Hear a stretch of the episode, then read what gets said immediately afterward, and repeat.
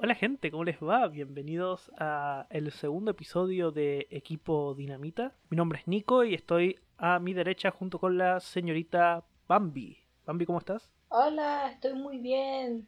Todo chido. Sí, todo chido acá. Perfecto, perfecto. Eh, tenemos mucho de qué hablar en este, en este episodio y muchas cosas interesantes, la verdad. Así que, Nico, te la palabra. Eh, nos tocaron dos shows desde Rochester, New York, ciudad, digamos, de donde proviene el fallecido y muy querido Mr. Brody Lee.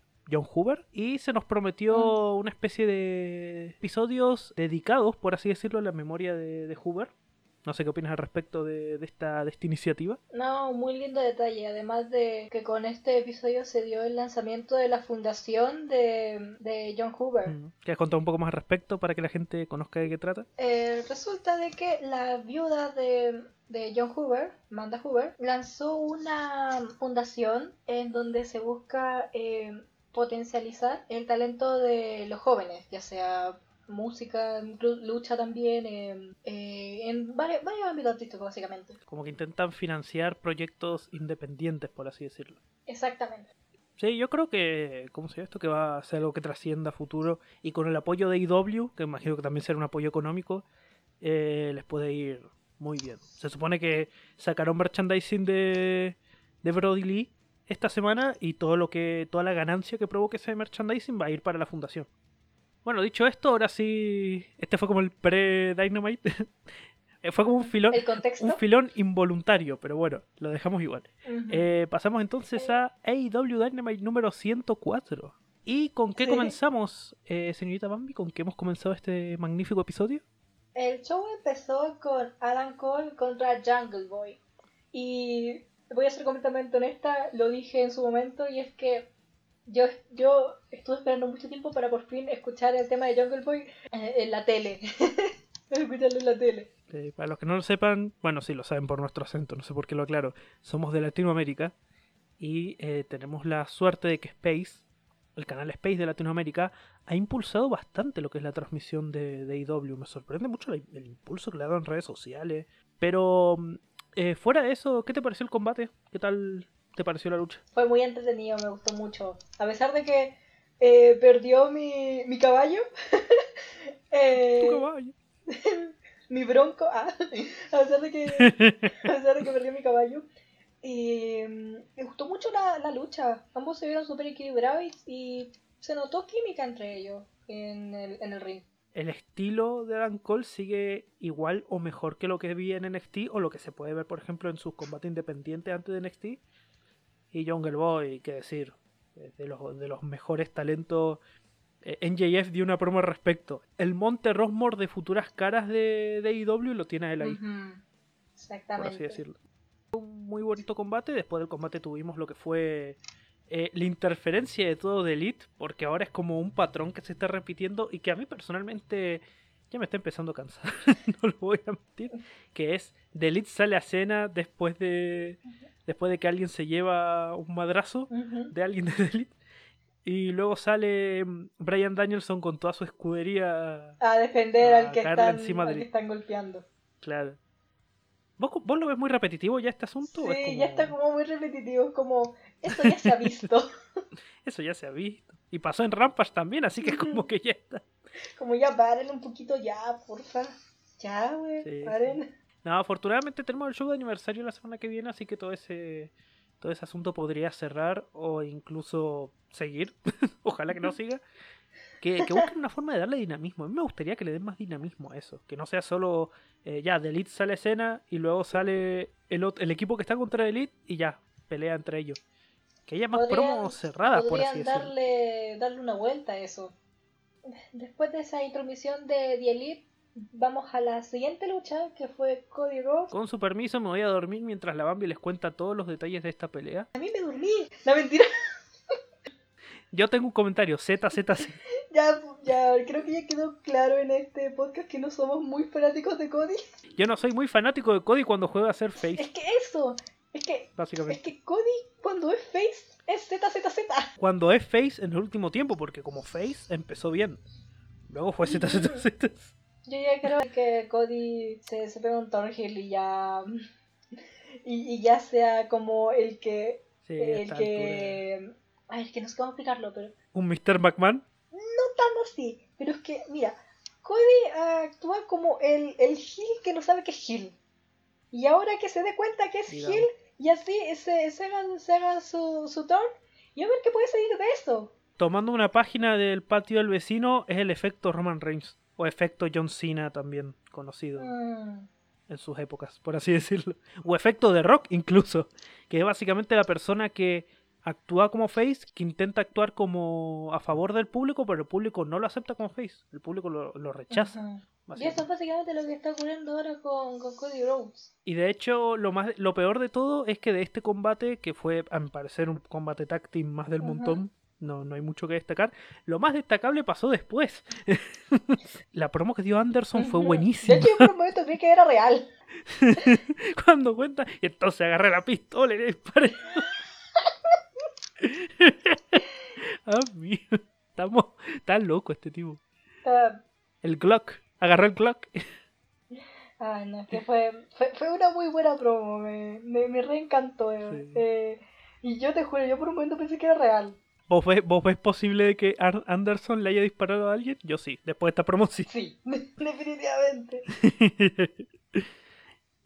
no, pero bueno, con esto también tenemos la posibilidad de que Ar- Anderson y buena parte de su, de su escudería, que sería Lee Johnson y bueno, el hijo de Ar- Anderson, probablemente se vayan de la Nightmare Family. Porque todo esto lo que nos deja en claro es que Anderson no quiere apoyar a un Cody que lo único que busca es venganza contra alguien que ya le ganó dos veces. Es como, oye, ya bájale de huevos. Le está diciendo lo que todos le estamos diciendo indirectamente. Lo cual de cierto modo es bueno porque significa que W sabe que lo que es Cody en este momento y un poco están jugando con eso. No sé, eh, ese, ese momento tiene que ni aprobado, tiene mi- mis cinco estrellitas. Solo ese segmento es lo mejor que, que nos dio Dynamite eh, este, en ese miércoles. Para mí, solo ese segmentito ya me hizo el, el miércoles completo. Mm. Después de esa, después de esa pelea, vino un combate de John Moxley, Eddie Kingston y Darby Allin contra Bear Country, o sea, Bear Bronson y Bear Bulldog y Anthony Graney, Graney, Graney, no sé cómo se pronuncia. Green, ¿Green? Ah, Antonio Verde. Antonio Verdecito, ok. Un combate impronto porque no se anunció, cre- si mal no recuerdo, no se anunció antes del show. Ujú. También me extrañó porque de hecho yo no me había Eh. enterado de esa, de esa lucha hasta esa, hasta esa noche. Claro, no, no hubo un anuncio previo. Ujú. Eh, y lo raro de esto es que es como que siguen impulsando esta alianza de tríos de Moxley, Kingston y Allin. Mucha gente rumorea con unos campeonatos de tríos para EW. Es algo que se piensa mucho eh, que podría existir por tanta construcción de tríos Y que lo hay. necesita. Y los necesita porque le vendría muy bien. Ujú. Y quizás este es un trío que pueda ir de largo hasta una oportunidad por esos títulos, por así decirlo. Aunque lo, lo malo de eso es que es un trío muy incidental. O sea, lo hacen pelear en combates así por respeto a los tres, pero esto es de un Dark. O de un Dark Elevation. O Main Event de Dark. El main event- esto, eso es el main event de Dark prácticamente. Pero fuera de eso, no creo que haya sido una mala pelea. Claro, fue una buena, fue una buena pelea, solo que es muy. Es una situación muy aleatoria. Es un poco como lo que pasó con la pelea anterior, que bueno, ZZ, pero al mismo tiempo. es algo que vos asociarías más con Dark que con Dynamite, digamos. Pero bueno, siguiendo y hablando de, de cosas experimentales, por así decirlo, la siguiente, la siguiente lucha que vino fue una lucha de la Dark Order, o sea, Ivy Luna, Stu Grayson, John Silver, Alex Reynolds, Cabana, Preston Vance y Alan Angels y Orange Cassidy versus eh, eh, Big Money Man, Mark Marken, Isaiah Cassidy, The Butcher, The Blade, Angélico, Jack Evans y Yora Hall. Ora Hall, Jora Hall, no sé cómo se pronuncia eso. Ah, porque tengo tanto problema en pronunciar nombres de luchadores ahora, what the fuck. Y mientras la Bambi toma agua, les comento que la verdad es que esta lucha me gustó mucho. toma agua tranquila, no te preocupes. Eh, ya, ya tomé ahora. Fue la, la gran lucha en homenaje a, a Brody Lee y la lucha que necesitaba Dark Order en conjunto. Por más de que estuviera medio forzado poner a toda la, Hardy Family eh, en una lucha al peo. Pero, pero fue la, la lucha que necesitaba Dark Order para despertar un poco de, de tanta separación que se viene rumoreando y demás. Yo la verdad yo no creo que los vayan a separar. Pero sí, a mí también me gustó mucho e- esta, esta pelea y de hecho quiero decir algo que me habías comentado ayer, que era mucho que no se podían tener todos en el mismo esquinero. Sí. habían, habían, ci- habían cuatro tipos como arriba del ring y otros cinco abajo como esperando, che, cuando me toca. Exactamente. Yo, to- Y yo la gran ¿sí? pregunta, porque no volví a ver esa pelea, ¿habrán recibido todos el, el relevo? O sea, ¿habrán entrado los 16 de forma legal al ring en algún momento? Creo que hay algunos que se quedaron afuera, pero no estoy muy Mm. segura de eso. Sí, porque eran con- 16 personas. Es como que no puedes tener a tantos luchadores en tan poco tiempo. Eso es lo otro, ¿por qué Orange? De todas las... Porque de- todo el mundo ama Orange. Por eso. Oye, eh, dos palabras, menos uno. Ah, bueno, sí. No, pero- eran ocho, a ver, eran ocho personas, eran ocho personas y no todos iban a tomar el relevo. Eh, perfectamente podría haber puesto a menos uno como al margen de la situación. Pero tenía que aparecer al final junto con su, con su mamá y... Oye, y de hecho eso es algo bueno porque eso significa que, que menos uno ya subió las notas. sí. Oye, sí los acusó con su mamá para, para que se unieran, qué lindo eso. problema que tengo, y lo dije en el, en el, en el episodio pasado, ¿por qué pierde tanto la Matt Hardy Family? ¿Por qué pierde tanto? Es como No. si lo llamaran para... Es como si le dijeran, oye, tienen, eh, es- tenemos que impulsar este equipo, ya, pierdan por ellos, después se lo vamos a pagar. Sí, ya la, la semana que viene quiero ver a Matt Hardy, a la Matt Hardy Family ya separados. Ya, ya está con eso. Para mí, esta es la lucha que te dice se acabó. Bueno, la de, la, de Rampa ya es un bonus track, pero en ese sentido. Pero esta es la lucha que te dice ya está, viejo. Ya. La- lo que sea que ganes en Dark, si no lo, si no lo gané en televisión, como que cuesta un poco. Ujú. Como que cuesta un poco mantener esa credibilidad y al tanto. Y lo que vino después fue una sorpresa para todos. Sí, eso fue. Fue un momento probablemente inesperado. Porque. O sea, se sabía que, que este sujeto estaba en conversaciones con Tony Khan. Pero yo creo que nadie se esperaba que. Incluso ni siquiera en Grand Slam, sino que en un momento aleatorio de, de Dynamite, de un Dynamite random, entre comillas, por así decirlo, Leo Rush apareciera en una promo y dijera firmé con EW. Mientras está bajo contrato con New Japan. ¿Cómo lo logró? No sé, no tengo ni la menor idea de cómo lo logró. Básicamente. Hackeó el sistema o yo qué sé. Eh, es muy es muy extraño eso. Yo no me lo esperaba porque yo estaba porque yo no yo no tenía mucha actualización de él y lo último que había lo último que había sabido de él es que se había retirado. Y a mí topármelo aquí y tirarse una promo diciendo, "Oye, eh, firmé con AEW", me dejó sin palabras. Después de que Leo Rush eh, fue, anunció su contratación, que dijo que él iba a ir a. Que de hecho es otra cosa a, a tener en cuenta. Él va a ir ahí, según él, como un hombre de negocios. O sea, no, no es muy factible que vaya a pelear, sino más bien como un manager. Lo cual es muy bueno. Mm, Como manager, a ver, eh, de nuevo al patio del vecino. Lo vi siendo manager de Bobby Lashley y hacía un trabajo increíble en el micrófono. El tipo tiene muy buen micrófono. Y ahora pregunta, ¿de quién podría ser manager? Eh, Jade Cargill tiene un manager muy aburrido. Digamos que ubicarlo ahí sería una buena opción. Y bueno, de lo, de lo que sale, quizás podría agarrar algún talento en desarrollo. De los que tienen desarrollo en Dark o en Elevation. Y tomarlo. Tomarlo bajo sus alas. Antonio Gogo, por ejemplo, podría ser, junto con Leo Roche, podrían hacer una mezcla interesante en ese sentido también. O sea, alguien con mucha fuerza que se ve potente en el ring y alguien con muy buen micrófono. Eh, acá hay una situación que hay que aclarar sobre Leo Rush y es cómo es que fue contratado por una empresa ya teniendo contrato por otra. Leo Rush anunció su retiro, pero él todavía tiene compromiso con New Japan. Él dijo, termino mis compromisos con New Japan y no vuelvo a subir un ring a luchar. Con New Japan tiene contratos hasta fin de año, según lo que he leído por ahí, en alguna fuente medio extraña. Sí, sí, me pueden corregir perfectamente de esto. Yo no soy el observer ni ninguna ni ninguna fuente ultra experta de wrestling. Eh, según lo que ten- tengo entendido, tiene contrato hasta fin de año y llegó a pedir un, un permiso a New Japan bajo su condición de luchador en víspera de retiro, por así decirlo, para firmar con AEW. Con la única condición de que su prioridad es New Japan. O sea, si Mm. tiene que elegir una fecha entre AEW y New Japan, New Japan es prioridad para él. Bueno, Después de comentar lo de Leo Roach, eh, la siguiente pelea que vino fue una pelea de TJ, o el equipo de Tai Conti con Anna Jay, contra Penelope Ford y The Bunny. Muy linda pelea por equipos. Sí, fue muy, fue, fue muy, fue muy linda, fue muy, fue muy bacán, la verdad. De las peleas por equipos que hubo hasta ahora de, de este episodio, esta es la mejor.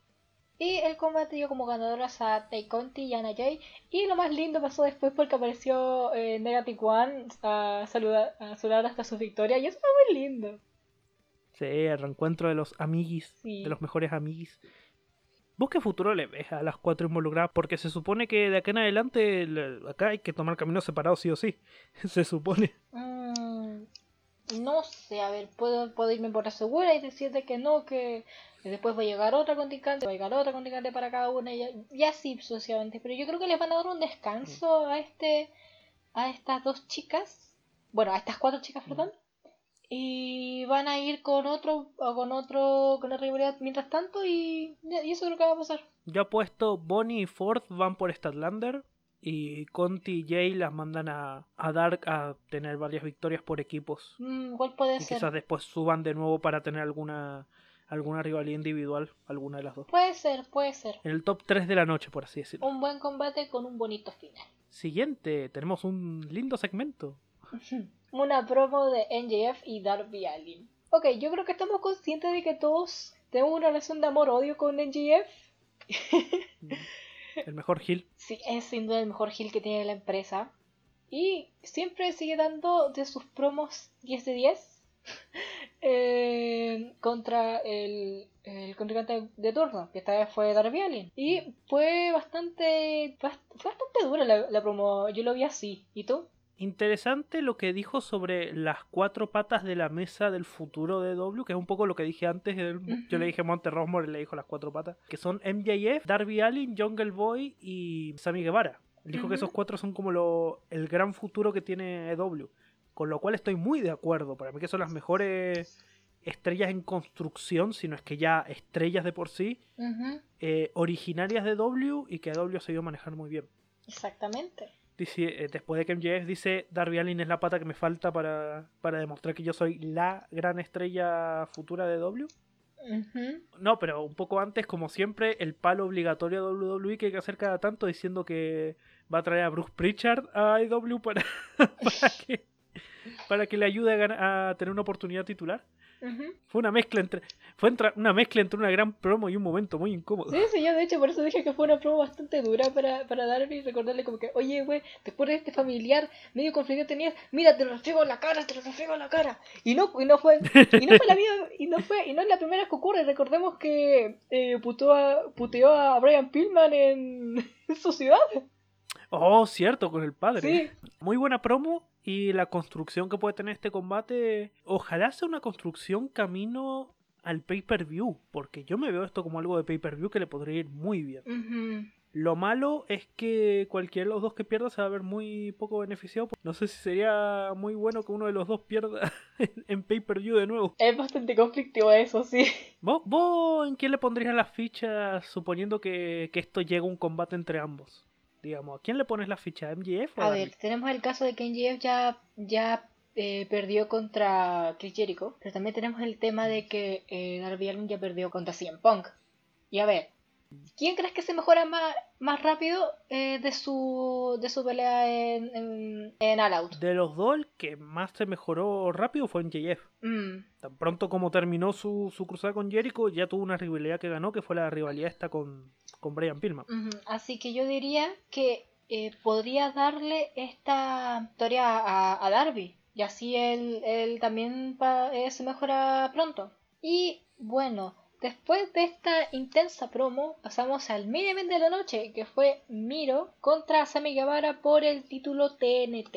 La defensa número 8 de Miro eh, ha llevado 8 defensas, creo que casi 150 días de reinado, si mal no recuerdo. De las defensas que ha dado Miro hasta ahora, para mí esta es la mejor. No fue uno de los muchos squashes ante Fuego del Sol. Y te diría que fue mejor que lo que hizo con Archer. Lo, de- lo que hizo con Archer en pay-per-view fue muy bueno. Lo que hizo con Kingston en pay-per-view fue muy bueno también. Pero Sammy le, le dio más jugo en cuanto a historia. Como que contaron una historia muy linda con, con Sammy que cerró muy bien, por cierto. La historia de, de Fuego y Sammy siendo mejores amigos y que en sí Sammy quería ganar el título para, para, para su amigo, para Fuego. Y aparte el hecho de que Sammy jugó estratega sabiendo de que él podía terminar como fuego. Podía terminar squasheado como fuego, como fuego le pasó como dos, tres veces ya. Eso, eso es como un contraste muy bueno entre Sammy y Fuego que pueden explotar a futuro. Y fue una pelea muy, muy buena, fue un combate muy épico a mí. Yo, yo le pondría la palabra épico, ¿por qué? Porque lo fue. Es que fue muy bueno. Fue, fue. David contra Goliath, solo que esta vez ganó David. Sí. Y efectivamente Sammy Guevara ganó el título y te juro que cuando estaba en cuando estaba en el living viendo la pelea, yo te juro que grité muy fuerte y diciendo ¡Vamos, vamos, Sammy! Y como que me... y fuiste a porque Plaza Italia. Fui a, fui a Plaza Italia, después fui a Plaza Italia a festejar.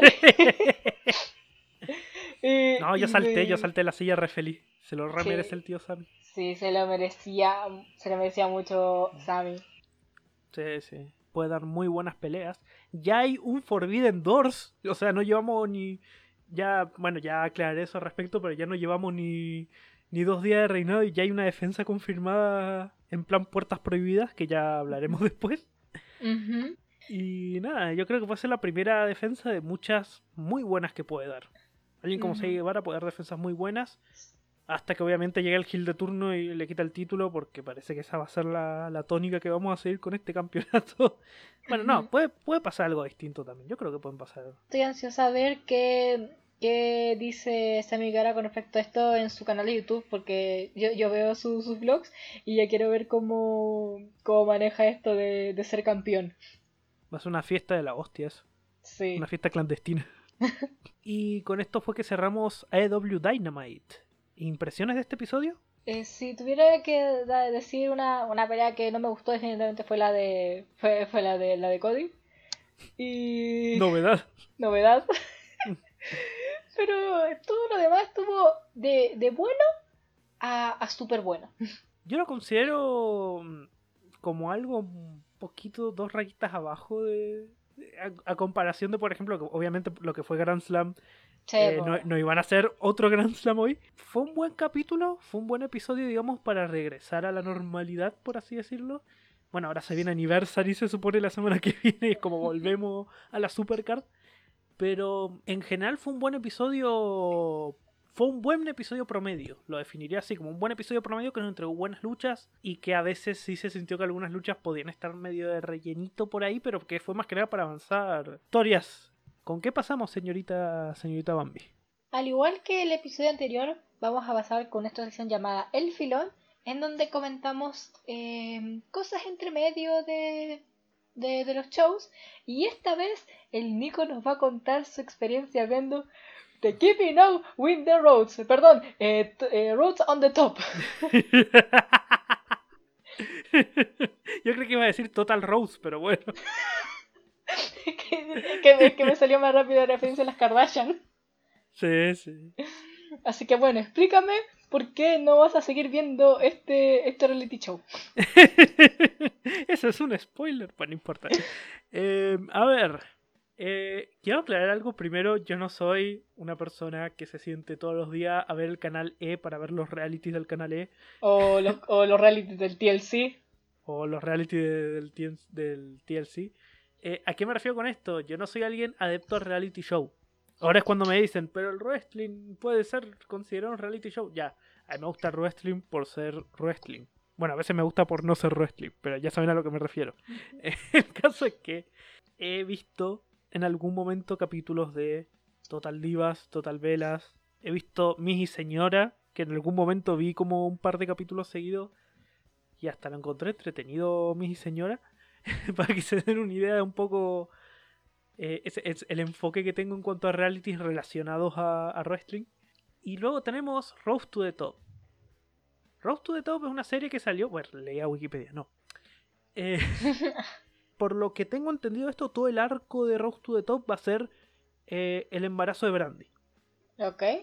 O sea, el, como el, el arco central, por así decirlo, de, de esto va a ser los últimos pasitos del embarazo de Brandy. Claro, la, no te lo venden así, te lo venden como eh, la serie que va a mostrar la familia, no sé qué. Pero esta primera temporada, que se supone es una primera temporada de más que saldrá a futuro, el arco es ese, de el, embarazo de Brandy rumbo a su primera hija. Empieza bien, el reality me, da esperanzas al principio cuando empiezo a ver cosas tras bastidores muy interesantes de W, realmente, y, esa, y esas pequeñas secciones yo recomiendo que, que vayan y lo busquen, esos pequeños cachitos lindos del tras bastidores de W. Está el momento en el que ves a eh, Darby Allin antes de, de perder el título de TNT, antes de que lo perdiera ante Miro. Tenés a Ricky Starks eh, teniendo que unirse por, muy poco convencido al equipo Taz. Y que lo ves tras es muy poco convencido de unirse al Team Taz. Que realmente, si él me mostrara solo eso, yo te veo esa serie. Realmente. Es como tener a Cody ensayando su promo, camino, camino al ring. Tenés eh, el único. La única subtrama interesante que vi que es algo que pasó entre Jade Cargill y esta Red Velvet que en un momento Jake Cargill en una promo le pega un golpe real, digamos, a Red Velvet, del que con Brandy como mediadora, Cargill se disculpa, como que baja a tierra y dice, ya, bueno, me mandé este moco, te pido una disculpa. Que eso es como el lado interesante. Pero todo lo que no tiene que ver con EW... ¿Es como reality genérico de alguna otra familia rica? Cuando el arco principal de Cody es tengo miedo de verse abrir una vagina, y lo dice así explícitamente, es porque te das cuenta de que este reality no va a ir un buen lado. ¡Qué chucha! Eh, sí, es el miedo que tiene Cody, que se entiende el miedo, pero no, no sé, como la explicación que le da en voz alta eh, es medio extraña. De que el miedo a, a ver una, a, una, a una mujer dar a luz, a ver a su esposa dar a luz, que él quiere ver el momento cuando nazca su, su hija, pero a la vez como que no, como que le da miedo. Mm. Y luego tenemos eh, los problemas familiares que nunca pueden faltar en estas series. Que la familia de la novia, eh, los papás de la novia le tienen mal a Cody por no sé qué cosa. Que, los, que la hermana de Cody está encabronada con Brandy por usar el apellido Rhodes, siendo que no la aceptaron por completo en la familia. Eh, y todo eso desemboca en una en un baby shower que se me hizo recontraburrido. ¿Pero pusieron la, la escena de, Dynamite donde presentaron el género de su hija? Eh, creo que sí, pusieron como tres segundos de eso. como al comienzo, al comienzo dijeron. Y gracias, como ¿Mm? gracias Liberty, gracias a ti nos quedamos sin pirotecnia en Revolution. El caso es ese, de que todo ese, todo ese tema de los dramas, los dramas muy típicos de reality, dramas que vos los ves y decís, acá hubo una mano de un productor, y lo peor es que los productores son ellos, entonces como que acá hubo mano de ellos. Está en una disonancia constante entre ser un muy buen trasbastidores de W y un reality muy soporífero de dos personas que, con los familiares que se odian entre ellos y no sé qué. A lo mejor lo de los familiares es solo algo de este episodio y al episodio que viene hablan de, no sé, Brandy y Cody eligen el, color del dormitorio de la hija, digamos, por así decirlo. Qué sé yo. Le, veo un problema de enfoque tan grande a Rose to the Top. Como que quiere ser una cosa y a los cinco minutos quiere ser algo muy distinto. Y personalmente como fan, como alguien fan de wrestling y no fan de eh, las Kardashian, digamos... Eh, yo quiero ver el trasbastidores del wrestling. Yo quiero ver lo que pasó, por ejemplo, lo de Cargill y, Velvet. Yo quiero ver eso más seguido. Ver qué es lo que pasa cuando hay un conflicto trasbastidores en EW. Qué es lo que ocurre con el proceso creativo. Porque hay mucho de proceso creativo muy bueno lo ve a Cody hablando con Tony Khan y diciendo, bueno, vamos a hacer esto así, esta promo que voy a dar yo va a ser sobre esto, sobre esto. Y, eso, como alguien que también de algún modo trabaja de esto de wrestling y se interesa un poco del tras bastidores, a mí me interesa eso. Lo que no me interesa es ver un baby shower donde todos están con orejita de Minnie Mouse todo hablando de no, es que el bebé tiene que, tienes que cuidarlo así, tú tienes que cuidar así al bebé, y yo tengo que ser la nana del bebé, la, la mamá de, de, Brandy pidiendo ser la nana del bebé y diciéndole, no, es que no queríamos darte toda esa responsabilidad, porque en realidad él no quiere que ella sea la nana del bebé. Entonces, como 50% feliz con ver un trasbastidores lindo de W y 50% mal por ver dramas de reality que no estoy interesado en ver, sencillamente, es una cosa personal. A lo mejor, no sé, la Bambi después de ver reality le gusta, por así decirlo. Pero a mí en lo personal no, no enganché para nada con este primer episodio y dudo que cualquier episodio del 2 en adelante me interese. Bien para el que le interese, bienvenido sea. Le fue bien en ranking, en ratings, por en Estados Unidos, por así decirlo. Le fue incluso mejor que a los últimos episodios de, de Total Velas, Total Divas, todo lo que han transmitido en el canal E. Que bueno, también la diferencia de canales, eh, uno tiene más acceso que otro, más acceso a hogares que otro. Pero, qué sé yo, no es un reality que yo vería todos los días, por así decirlo. Eh, la verdad yo no soy muy fanática de los, de los reality shows que son de 70% mujeres llorando porque el vestido, el vestido que se compraron no les quedaba. capaz para el que casualmente es fanático de las Kardashian y le gusta el wrestling, capaz si lo ve y si le guste. Mm. Eh, bueno, yo no lo he visto, así que no sé si darle una oportunidad. Te voy a contar un pequeño secreto que no es tan secreto el fan de Total Divas y de Total Velas, o de mi señora incluso, por, por dar ejemplos de reality así como cercanos a lo que puede ser esto, no son fan del wrestling. el, el, público mayoritario no es, de esos realities no es fan del wrestling. De hecho, eh, no sé si puedo mencionar esto acá, pero eh, mi hermana eh, solía ver eh, eh, Total, o sea, no lo veía así como muy, muy serio, pero solía ver Total Velas, porque a ella le gustan mucho los reality, no por nada se ve la mayoría de veces el DLC, y, a ella no le, no le gusta, a ella no le gusta el wrestling, pero sí le gusta el reality. Claro, porque el público del reality de canal E, por así decirlo, no es el público que te ve un show de wrestling. Generalmente, puede haber alguien muy fanático de las velas, puede haber alguien muy fanático de Cody, y pueden ver ambas cosas a la vez perfectamente, pero mucho del público que suele ganar esos, esos shows es público muy ajeno al wrestling. Hay gente que conoce las velas, pero que no sabe nada de, de dónde, por qué son famosas, digamos. De, como que saben que vienen de WWE, pero no saben qué hubo ahí adentro, por así decirlo, para que las hicieran estrellas de un reality. Pregunta: eh, ¿cuánto dura el reality? ¿O cuánto dura el capítulo? El capítulo dura unos cuarenta y tantos minutos, o sea, se extiende por una hora, dura unos cuarenta y tantos minutos y pasó algo interesante durante su transmisión, que ya es como volviendo a la tónica de wrestling. Y para poder discutir algo entre los dos, porque ya tanto monólogo me, me, está, me está cansando. Eh, el primer comercial de ese reality fue Volvemos a Dynamite en vivo, básicamente. Literalmente fue eso. Estaba Tony Schiavone tras bastidores con Sammy Guevara diciéndole estamos acá en el estreno de Rostro de Top, vamos a hablar con Sammy Yo me quedé como, wait, what? Eh, ¿Volvió Dynamite? ¿Soy libre? Espérate, ¿qué? ¿qué? ¿Dynamite sigue al aire? Y, encima Sammy diciendo, no, y es que vi el tweet de eh, Bobby Fish. Los que conocen NXT saben que Bobby Fish ah. eh, es campeón de pareja, integrante de un disputadera, y, el, y aceptó el reto de Bobby Fish para enfrentarlo el miércoles. Y yo quedé como, carajo, ¿cuándo volvimos Dynamite? que tenían que levantar a la gente que se había dormido en el episodio. pero fue el primer bloque. Por eso. No, pero... A ver, si me vas a hacer esto todos los miércoles, eh, no. ¿Qué tal si no? Ahora, lo que yo realmente quiero ver, si llegan a transmitir el, reality de, de los roads acá en Latinoamérica, quiero que por favor le ponga la voz de un cangrejo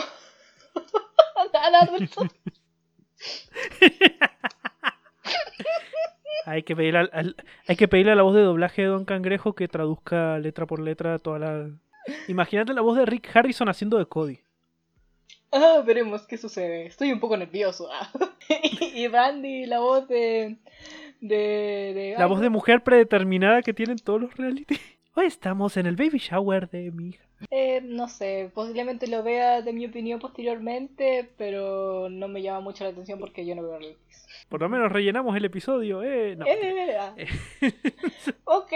No, no. después de todo este extenso monólogo de, de hablar. Volvamos a viernes, por favor. De, de, este, de este reality medio cuestionable. Eh, vamos a hablar de eh, EW Rampage, episodio número 8 eh, cerrado igualmente en Rochester, New York. Aquí volvemos al, tiempo predeterminado de los Rampage, que Sí, si no me recuerdan, la ocasión de la, se- la- la semana pasada fue uno de dos horas y aquí tenemos uno que es de una hora, como lo era. O mejor dicho, 45 minutos para los que lo vieron por YouTube. Sí, porque esto es algo que quería comentar y es que este fue el primer episodio de Rampage eh, transmitido para, para Latinoamérica y gracias a que el canal de YouTube de Space Latinoamérica lo transmitió por YouTube. Y ustedes dirán, ah, pero ¿cómo le hacen si la gente de otros países quieren ver eh, el, el evento? Y- nosotros le decimos, eh, tenía bloqueo regional. LOL.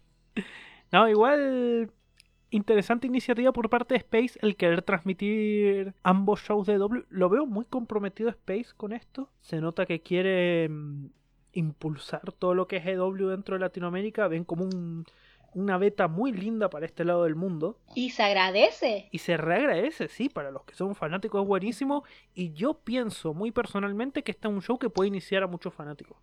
Que es un poco más amigable para empezar en wrestling para un fanático que otros shows. Que la propia tri- que AAA que lo transmite Space, que WWE o que, qué sé yo, los shows de Titanes en el ring que a veces transmite Teis Sport, pero bueno, eso es tem- temas aparte.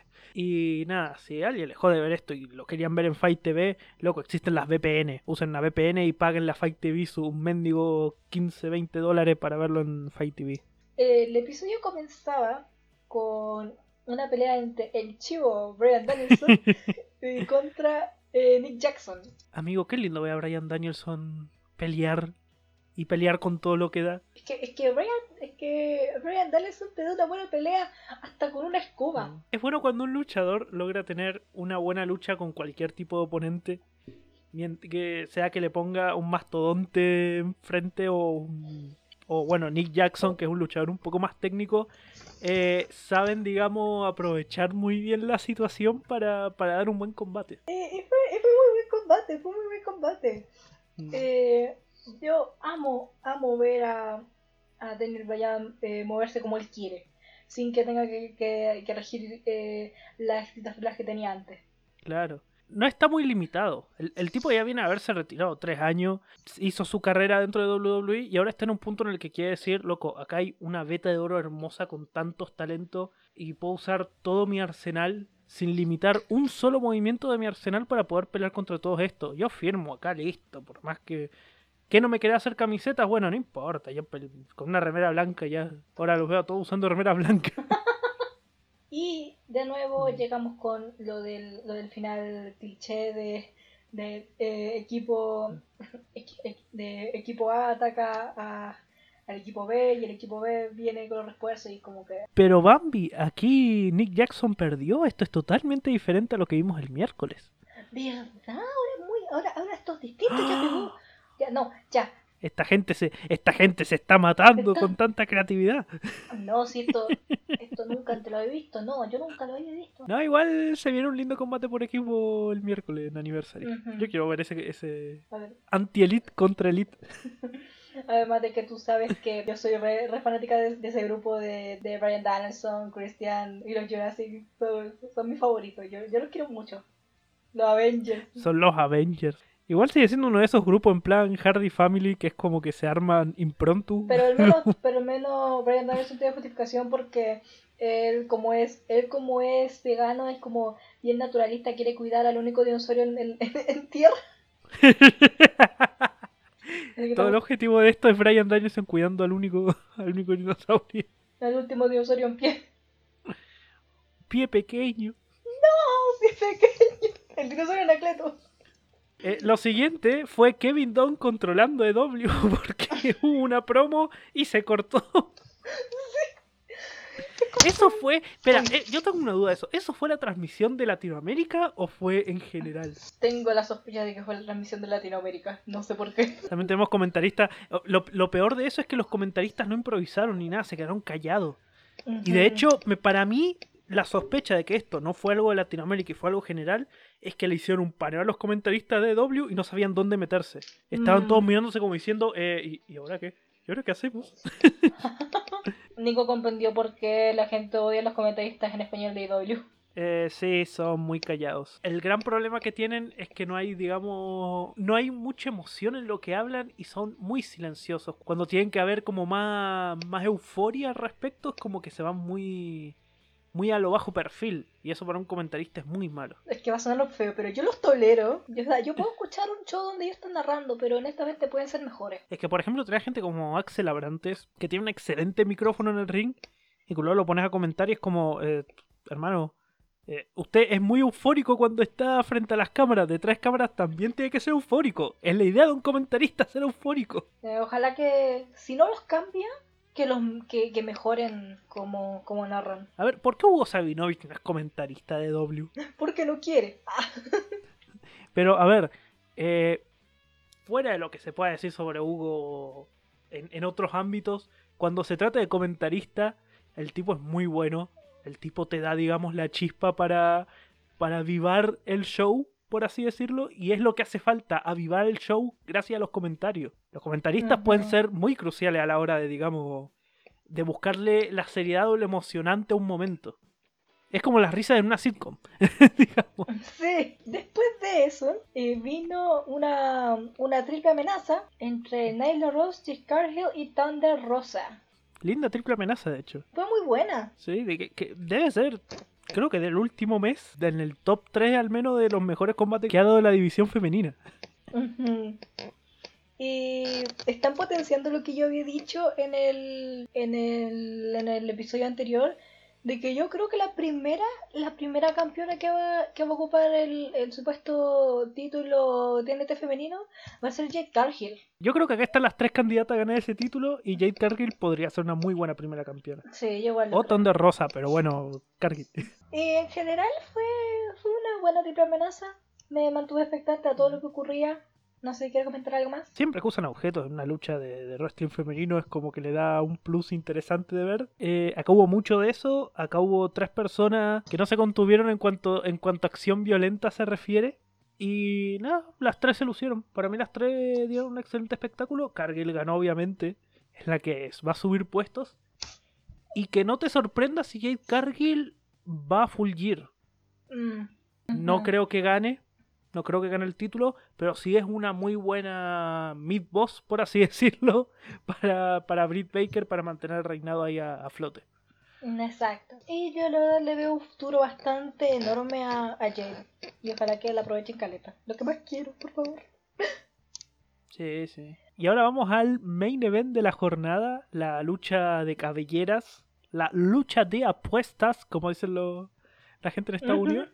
De cabello contra cabello entre Orange Cassidy contra Matt... Ha- eh, no, Jack Evans. Yo, honestamente, Eh. este, este era el combate que yo más estaba esperando.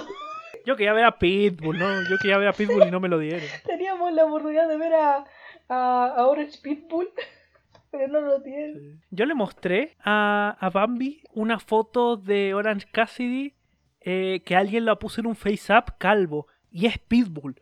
Juro que es Pitbull. Yo lo veo y veo al Mr. Worldwide ahí en, el, en la foto. La, la pelea sí estuvo buena. Estuvo entretenida. Sí, fue un buen combate. Fue entretenido. Fue- la idea era eso, que fuera una cosa entretenida como para, como para digamos, despejar tensiones de todo lo que ha estado pasando hasta ahora. Me, me divirtió ver a Orange, me divirtió ver a este Jack Evans y a Matt Hardy haciendo la dupla de pero ¿por qué me estás metiendo en tu mierda si la culpa es tuya? Entonces como creo que destacó más todo lo que pasó abajo del ring que arriba del ring. No sé, to- toda esa alianza tipo Avenger Endgame que hubo, Sí. que de la nada empezaron a entrar todos. Sí. Ay, pero yéndonos al final, cuando ya ahora que sí le da el pin a Jack Evans, yo dije, pucha, ya no vamos a tener al, al huevo Orange. A mí personalmente me dolió un poquito cuando empezaron a cortarle el pelo a, a Jack Evans porque pero lo tenía tan bonito, era tan eh, eh, eh, era, era, era, era tan bonito, era tan, era tan suave y se lo viene y lo rapan encima así, ¿no? Como que no. Dolió más que la pelea en sí. Sí, a ver, yo, yo por un momento pensé ya le cortó el mecho. Cuando Orange le corta un mechón y lo levanta al público, dije ya le cortará eso y después lo tira lo tira al ring. No, lo raparon entero. Bueno, no lo raparon tan entero, le dejaron como un- igual pelo, pero yo creo que ya el próximo, próximo show va a aparecer calvo. Es raro ver en un show de wrestling, y esto y esto es algo que a lo mejor no, no sabes, que una rapada en el centro del ring sale bien. ¿Por qué? Porque va a Porque salir... generalmente cortarse el pelo en medio del ring es una cosa muy complicada. ¿Por qué tan complicada? Porque todo el pelo, ningún pelo, ningún cabello queda sedoso después de quién sabe cuántos minutos peleando. Entonces, De hecho, por eso creo que fue la pelea tan corta, para que sea más fácil el... de hecho, de hecho sí es un buen punto de por qué la pelea fue corta. No, pero pero lo cortaron de una. A ver, el- en el final de Triple Mania, Triple Mania también tuvo un máscara contra cabellera que a Chisman lo raparon y el tipo creo que no salió de esa arena rapado. El tipo tardó una eternidad en cortarse el pelo. Creo que en un pu- punto agarró él la máquina y se intentó cortar él y tampoco podía. Entonces, como...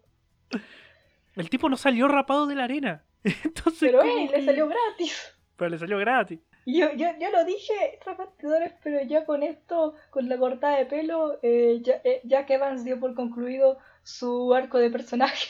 Sí, ya. ya. Felicidades, Shinji. Felicidades, Shinji. Así que así terminaba este episodio de Rampage con un con, con un muy improvisado estilista. Y con un abrazo de grupo a menos uno que lo merece por ser menos uno. En este podcast amamos a menos uno. Y con esto cerramos Rampage. ¿Impresiones de Rampage? Eh, fue un episodio bastante ligero, por así decirlo. No me sentí como muy muy din- dinámico. O sea, sí, sí estuvo muy bueno, pero no lo encontré como así como que, oh, súper espectacular. No, fue, fue liviano. Fue como, fue como ese vaso de agua que tienes que tomar cuando eh, estás comiendo. Estás diciendo esa analogía porque tienes un vaso de agua enfrente, ¿verdad? Exactamente. Perfecto. Y no es- y no improvisa es una- por- improvisando sobre la marcha. Me va a matar, pero me gustó más Rampage que Dynamite. No sé, lo sentí como que lo poco que entregó Rampage se me hizo como más interesante. digerible? Sí, en todo caso, más, más que, No, sí, yo que entiendo. Dynamite, por así decirlo. Sí, es que aparte, a ver, me dieron una triple amenaza muy buena. Me dieron a Brian Danielson. Me dieron un momento divertido con Orange Cassidy. Todo en una hora, todo bien comprimido. Y que sí se me hizo más divertido que la que Dynamite. Dynamite se me hizo bueno, pero Rampage para mí me superó. ¿Mejor? Se me hizo un poco mejor, sí. Y bueno, con estas opiniones ya dadas, damos por concluido el podcast. Espero que les haya gustado. Nada, nos estaremos viendo la próxima semana que tenemos Anniversary Edition de Dynamite. Y bueno, Rampage que no ha revelado nada todavía de su cartelera, pero que viene con sorpresas, me imagino, para el post-anniversary. Así que nada, gracias Bambi por estar acá otra semana más. Gracias a ti también por estar aquí. Así que bueno, eh, esperamos que les haya gustado este capítulo y nos veremos en el siguiente. Bye. Adiós.